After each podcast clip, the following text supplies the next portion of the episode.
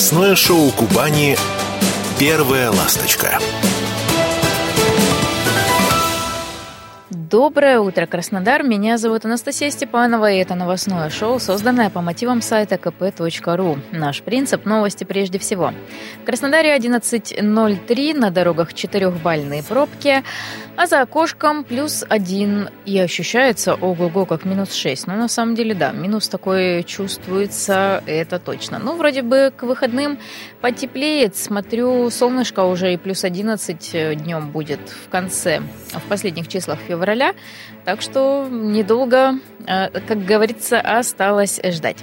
Напомню, у нас есть радийный мобильный, на который вы можете присылать текстовые аудиосообщения, а также видео. Плюс 7 961 590 70 90. Делитесь тем, что накипело, наболело. А также можете звонить нам в прямой эфир э, на номер 8 861 997 7997. И также делиться какими-то своими мнениями и комментариями на темы, которые мы здесь обсуждаем, в том числе вместе с моим коллегой Алексеем Шулеповым в вечернем разговорном шоу «Краеугольник». Слушайте нас на волне 91.0 FM. Эм. Подписывайтесь на наш телеграм-канал «Радио КП Краснодар». Ну что, я перехожу к важным новостям э, о которых мои коллеги э, рассказали и опубликовали на сайте «Комсомольской правды Кубань». Трое суток в подземелье. В Сочи девушка упала с крыши дома и застряла между двумя стенами в районе подвала. Спасатели помогли замурованной на три дня между домами девушки.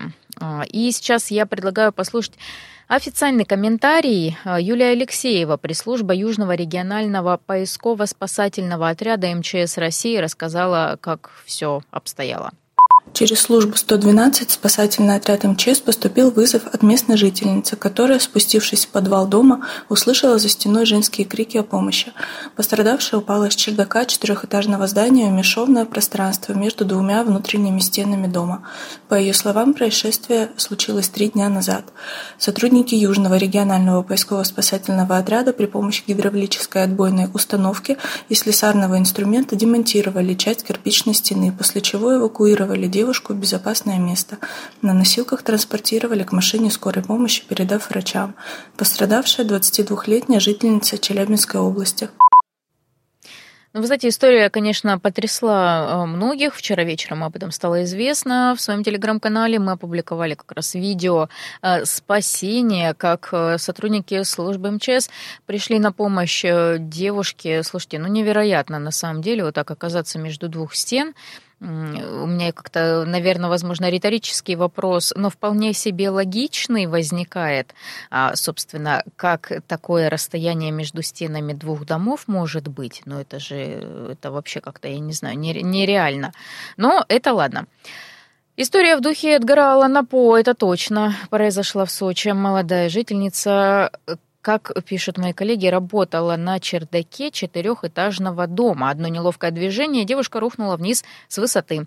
По роковой случайности она попала в щель между двумя близко стоящими домами. Ну, слушайте, максимально прям, конечно, там прям близко, ну, да. Это помогло ей выжить, но и оказалось капканом. Ширина лаза позволила худенькой девушке встать и даже немного проползти в поисках выхода, но освободиться несчастной самостоятельно не удалось. Тогда она стала кричать и звать на помощь жильцов дома. То есть это получается, что два дома стоят рядом, э, между ними минимальное расстояние, и ни вперед, ни назад, ни выйти, ни пройти, ну, какая-то в общем, да, но я думаю, что в любом случае там специалисты будут разбираться уже в этой во всей ситуации. А, местная жительница услышала за стеной женские крики о помощи и спустилась в подвал дома. Как выяснилось, пострадавшая упала с чердака, оказалась между двумя стенами. А, три дня.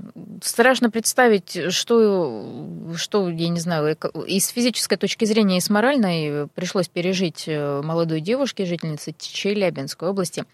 А, и неизвестно вообще, чем бы это действительно закончилось, если бы не э, чуткий слух э, соседки. Беспокойная женщина э, услышала крики, поняла, что ей не померещилось, сразу обратилась к спасателям и в полицию. И, ну, слава богу, все как бы все ее вытащили, освободили. А, я так поняла, что доставили ее в медицинское учреждение, у нее истощение и стресс, естественно, конечно. Поэтому врачи сейчас ей а, помогают справиться со всем этим, окружили ее заботой. Ну, естественно, она плакала, она благодарила своих спасателей, спасителей а, и, и врачей в том числе. Ну, будем надеяться, что состояние ее в ближайшее время улучшится. Также новости Сочи. Мощный хлопок произошел в частном доме на улице Тепличной. Э, ЧП произошло с газом. Туда съехались экстренные службы. Рано утром произошел этот хлопок. Сегодня, во вторник, об этом сообщили очевидцы в соцсетях. Предварительно в двухэтажном частном доме взорвался газовый баллон. На место съехались экстренные службы. Есть сообщения о пострадавших. В настоящее время выясняются подробности и причины случившегося. Жительницы Кубани отдают свадебные платья для плетения маскировочных сетей – на Кубани собрали десятки свадебных платьев, а, чтобы сплести маскировочные сети для нужд специальной военной операции.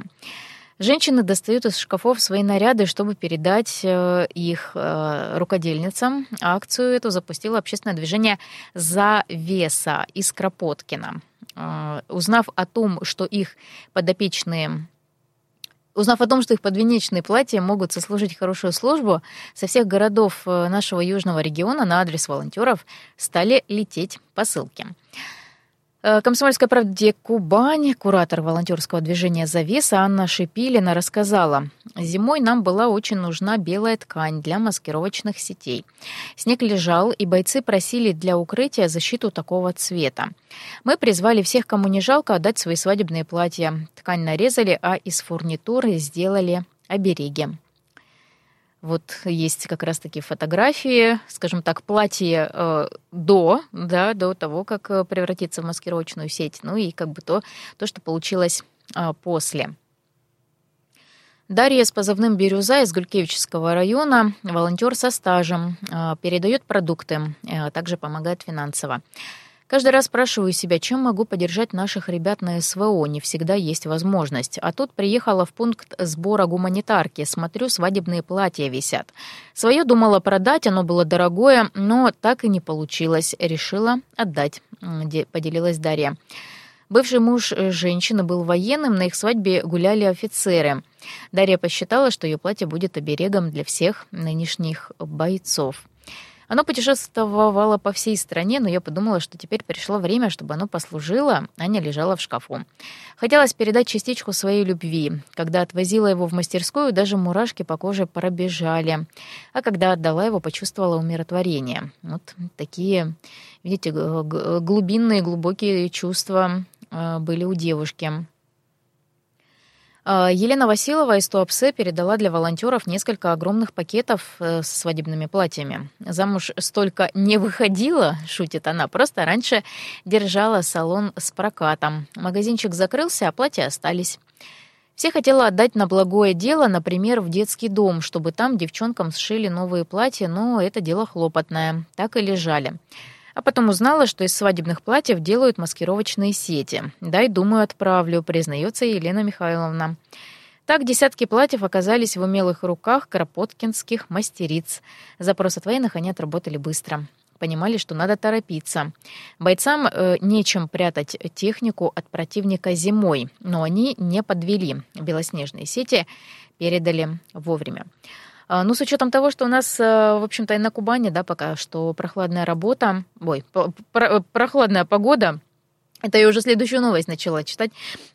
Прохладная погода, поэтому, э, конечно, и в зоне проведения специальной военной операции а, пока что и снег лежит, поэтому я думаю, что такие а, необычные маскировочные сети, да, не зеленые, э, нестандартные белые, они обязательно еще пригодятся. Еду дальше. Э, на Кубани инвестор достроил склад для маркетплейса за 600 миллионов рублей. Достроили его под Новороссийском. Э, это вторая очередь мультитемпературного ух ты, логистического комплекса класса А. Об этом сообщила э, Галина Барская. Объект площадью 15 тысяч квадратных метров ввели в эксплуатацию э, в конце января этого года. Э, территория всего комплекса увеличилась до 25 тысяч квадратных метров. Э, складской комплекс э, построили под аренду крупного отечественного маркетплейса. И также он продает товары, начиная от продуктов питания, заканчивая бытовой техникой. Учитывая географическое положение комплекса между Анапой и Новороссийском, у компании появится больше возможностей для оперативной э, транспортировки грузов.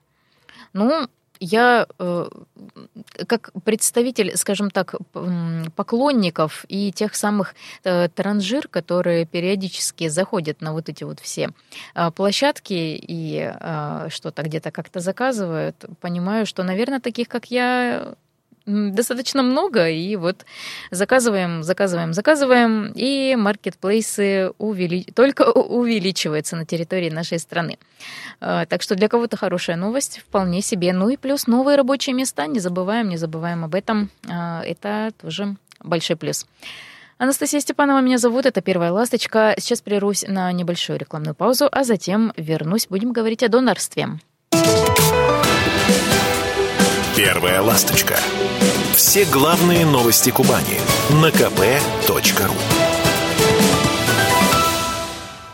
Это «Первая ласточка» и Анастасия Степанова. Продолжаем наше утреннее новостное шоу. А, наш подписчик Александр прислал такое сообщение. «Я донор и уже сдал кровь 30 раз. Чтобы стать почетным донором России, в Москве надо сдать кровь 20 раз, а в Краснодаре 40. Почему такая большая разница?» Ну, естественно, за, э, чтобы получить ответ на этот вопрос, э, мы обратились к, специ, к специалистам, экспертам. А, и сейчас со мной на связи заместитель главного врача станции переливания крови Базнамина Виктория Викторовна. Виктория Викторовна, здравствуйте. Здравствуйте. А, ну, скажите, пожалуйста, это действительно так, что вот в Москве нужно 20 раз сдать кровь, а в Краснодаре 40? Или это дезинформация? Нет, это... Небольшое заблуждение, угу. возможно. Возможно, это недоинформированность. Количество э, донаций для получения почетного звания почет, э, почетный донор России э, регламентировано 125-м федеральным законом. На территории всей России это количество одинаковое, количество донаций. Так, чтобы получить э, звание почетный донор, необходимо сдать 40 раз кровь или 60 раз плазму. Также существует понятие смешанное донорство. А, возможно, об этом как раз-таки идет речь в данном обращении. Угу. Тогда а, можно, если количество донаций крови составляет до 25 раз, то количество плазмы необходимо а, до 60 донаций добрать. А если донор сдал более 25 раз кровь, то плазмой добирают до 40 донаций, после этого присваивается звание почетного донора. Ну, теперь хотя бы, скажем так, прояснилось. Вот, я думаю, что наш э, подписчик, э, радиослушатель э, разберется.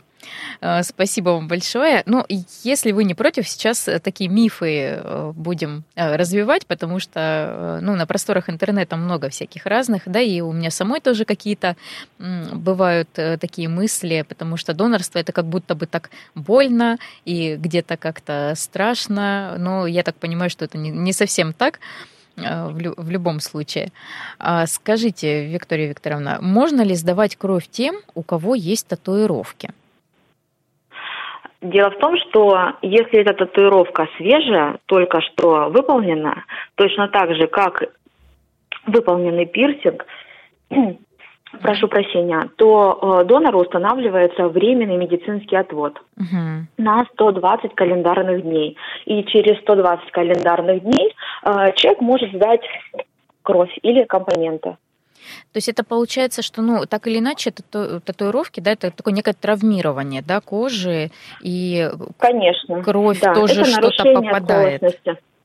Да, это нарушение целостности кожных покровов, поэтому э, для того, чтобы э, прошел максимальный инкубационный период для инфекций, которые могли быть занесены с этой процедурой, угу. на донора накладывается вот такой временный отвод, после чего он может быть допущен к донации.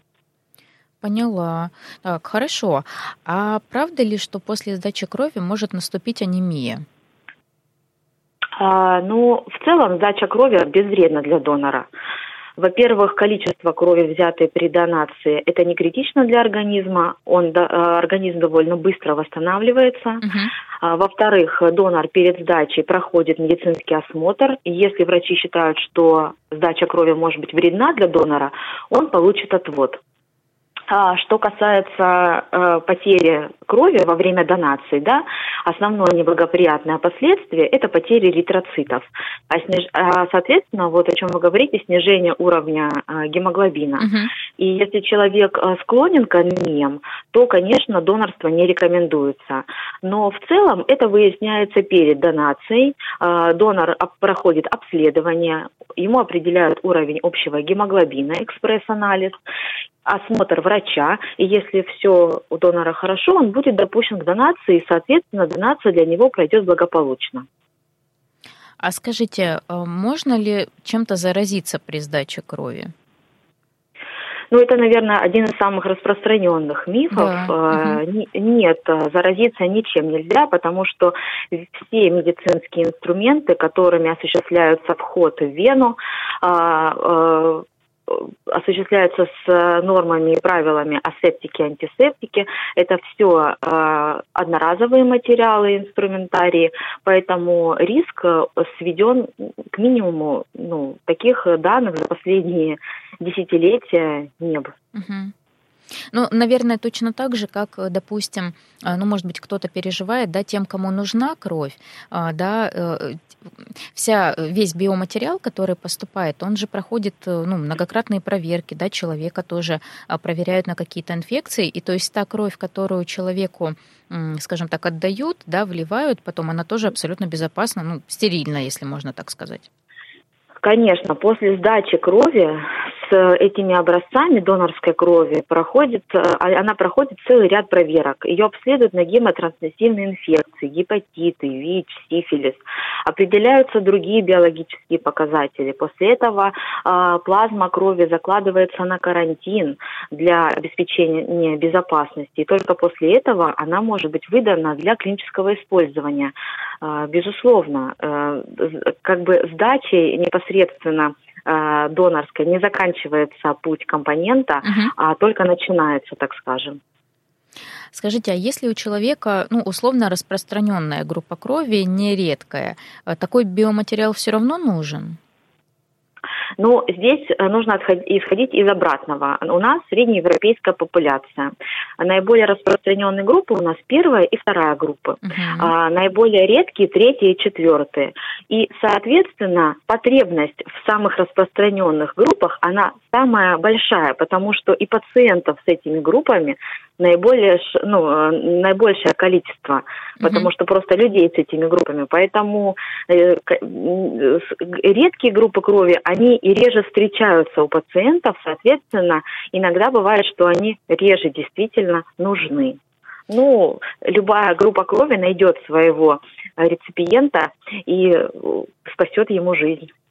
Это, знаете, у меня сейчас вот такой образ пришел больше, наверное, из сериалов, э, может быть, наших, да, отечественных или фильмов э, про э, врачей, когда вот какая-то такая тревожная атмосфера, вот нервная, и люди говорят, нам нужна срочно вот эта группа крови, она там очень редкая, и, может быть, поэтому какой-то вот такой миф появляется, что ну, именно вот, скажем так, кинематограф где-то как-то влияет, что вот всегда нужна редкая группа крови, а ее вот сложно найти.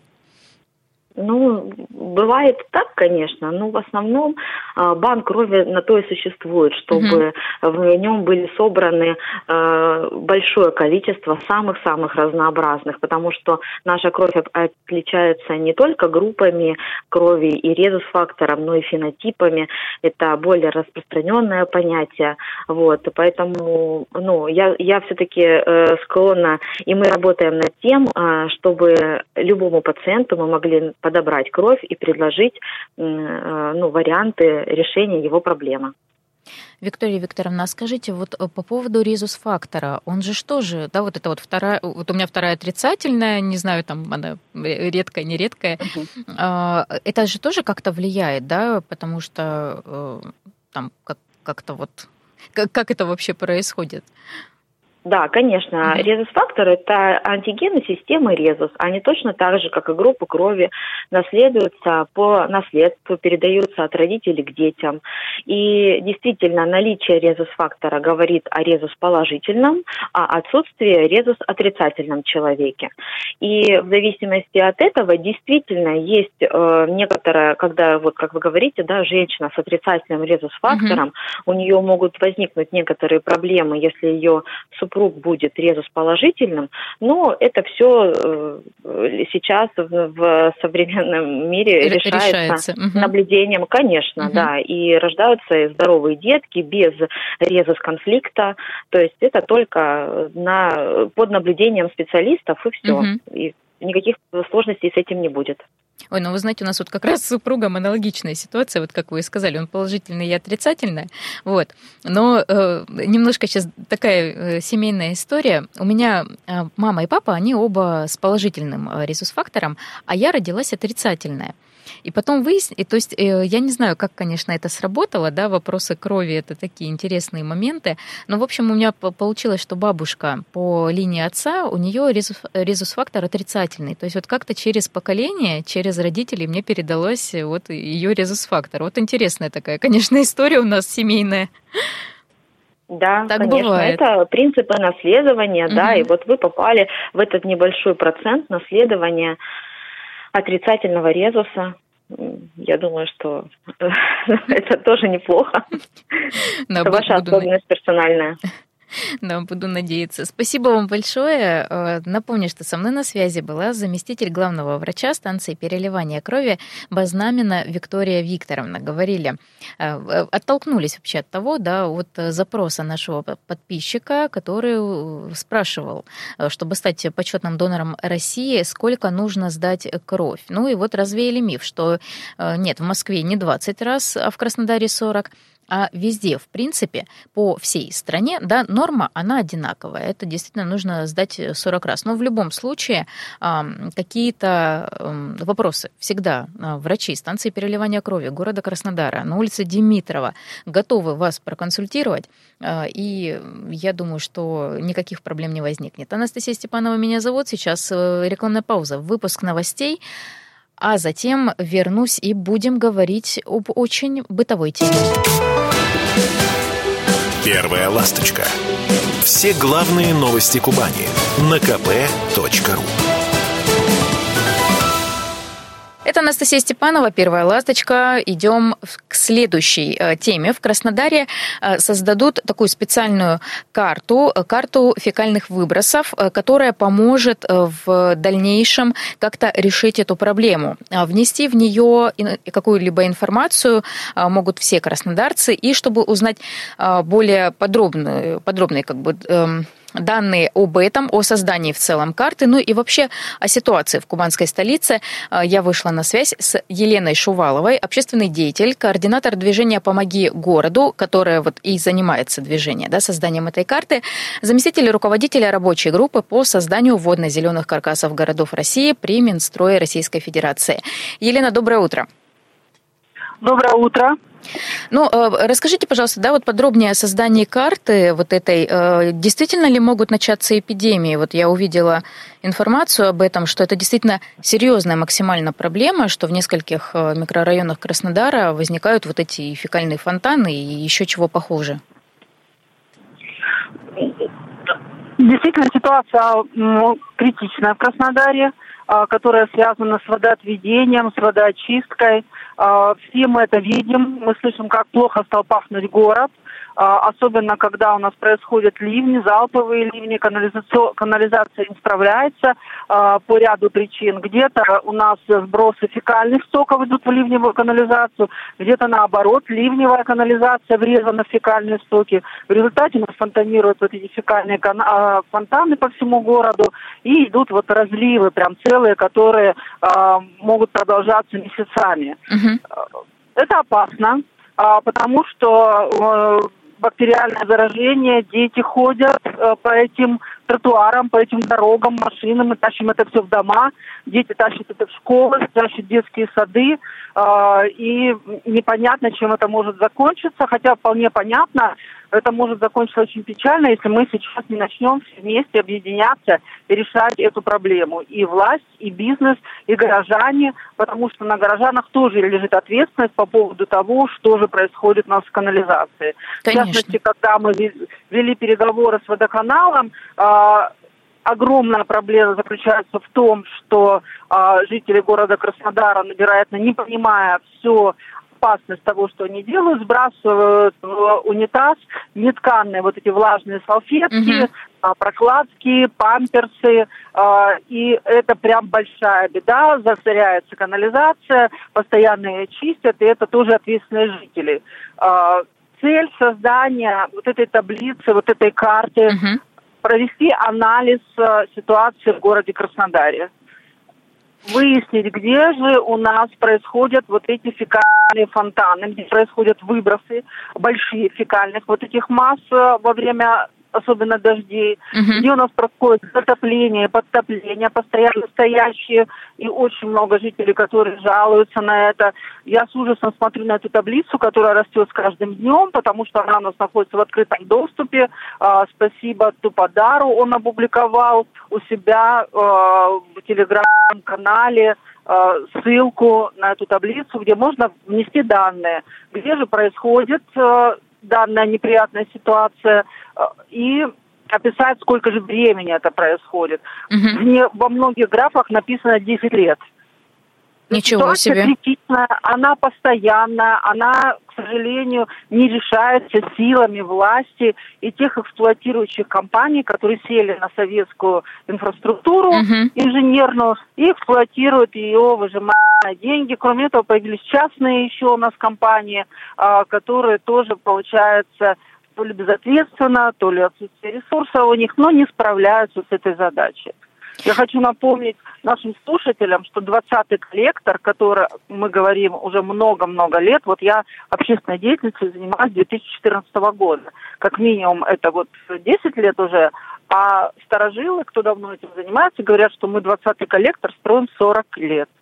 Поэтому задача сейчас выяснить все, что происходит в Краснодаре – собрать всех э, компаний, которые занимаются эксплуатацией инженерных сетей по водоотведению, выслушать их мнение по поводу того, как можно решить эту проблему. Угу. Далее инициировать разработку большой программы города Краснодара. Краснодар пахнет цветами. Э, и с привлечением внимания региональных и федеральных властей, так как мы лучше всех в стране э, справляемся с программой «Доступное жилье», мы, мы растем больше всех городов Российской Федерации, нам необходима программа э, «Доступная инфраструктура» с тем, чтобы каким-то образом э, вот эту экологическую катастрофу, которая у нас происходит, притормозить и не допускать в дальнейшем вот таких вещей. Вот э, с этим связана вот эта вот исследовательская работа, которую мы проводим сейчас с жителями и проводим много консультантов с экспертами по поводу того, что же у нас происходит, по поводу того, как они видят выход из этой ситуации.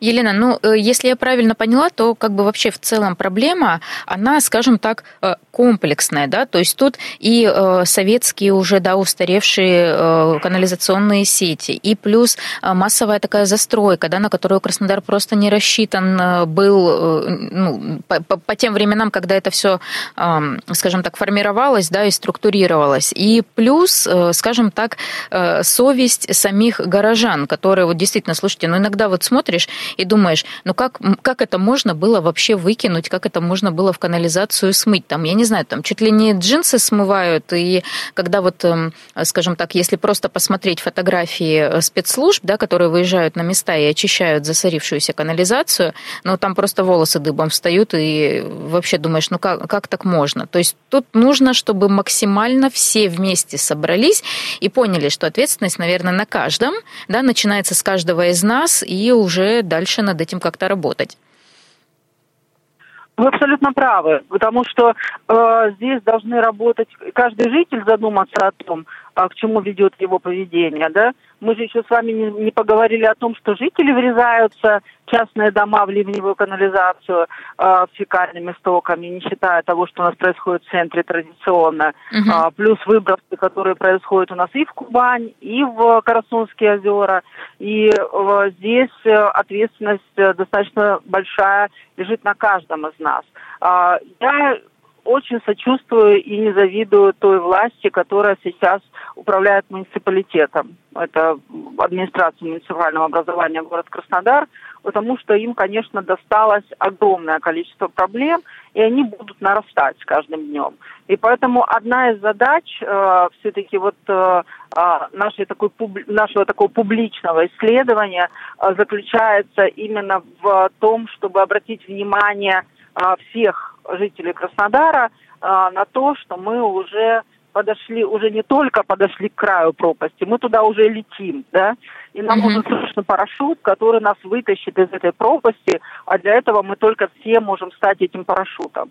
А, и, на мой взгляд, очень важно подумать о том, а, что нам делать с темпами строительства.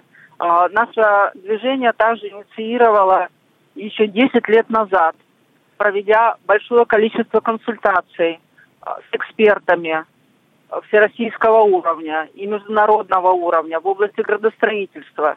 А, мы проводим ежегодный форум «Живой каркас города», который связан с построением водно-зеленого каркаса и с решением вот этих всех проблем инфраструктурных, инженерных, градостроительных, которые накопились в Краснодаре. И вот они приезжали в Краснодар, мы проводили экскурсию, делали анализ ситуации, которая существует в городе. Еще 10 лет назад был разговор о том, что ничего не спасет Краснодар, кроме моратория на а, строительство многоквартирных домов. Вот, То есть вот это да, интересно. многоквартирных угу. домов и а, переориентировать строительную отрасль на строительство инфраструктуры.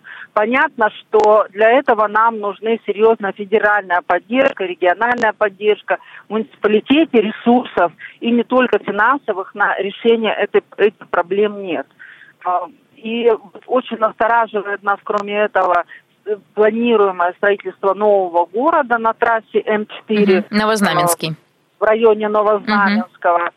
Потому что, конечно, питать иллюзии, э, что вот сейчас построят кучу многоквартирных домов и решат все инфраструктурные проблемы и этого э, города нового, и еще и те накопившиеся проблемы, которые у нас в Краснодаре существуют, наверное, не стоит. Э, потому что ресурсы конечны, их мало. Страна наша находится сейчас в непростом положении. Идет СВО, очень много ресурсов уходит туда. У нас есть присоединенные территории, которым нужно много ресурсов. И поэтому рассчитывать на то, что мы э, вот и новый город построим, и там и ТЭЦ, и метро, и э, канализацию, очистные, все остальное, и при этом не забудем о том, что у нас город находится в бедственном состоянии, в котором мы все живем, и в котором почти что 2 миллиона, угу. Невозможно предположить, что это может случиться. Елена, спасибо большое. Напомню, со мной на связи была Елена Шувалова, общественный деятель, координатор движения «Помоги городу». А меня зовут Анастасия Степанова, это «Первая ласточка», и услышимся с вами завтра в 11.03. Всего доброго, хорошего дня, до завтра. «Первая ласточка». Все главные новости Кубани на kp.ru Я слушаю «Комсомольскую правду», потому что «Радио КП» — это корреспонденты в 400 городах России. От Южно-Сахалинска до Калининграда. Я слушаю «Радио КП» и тебе рекомендую.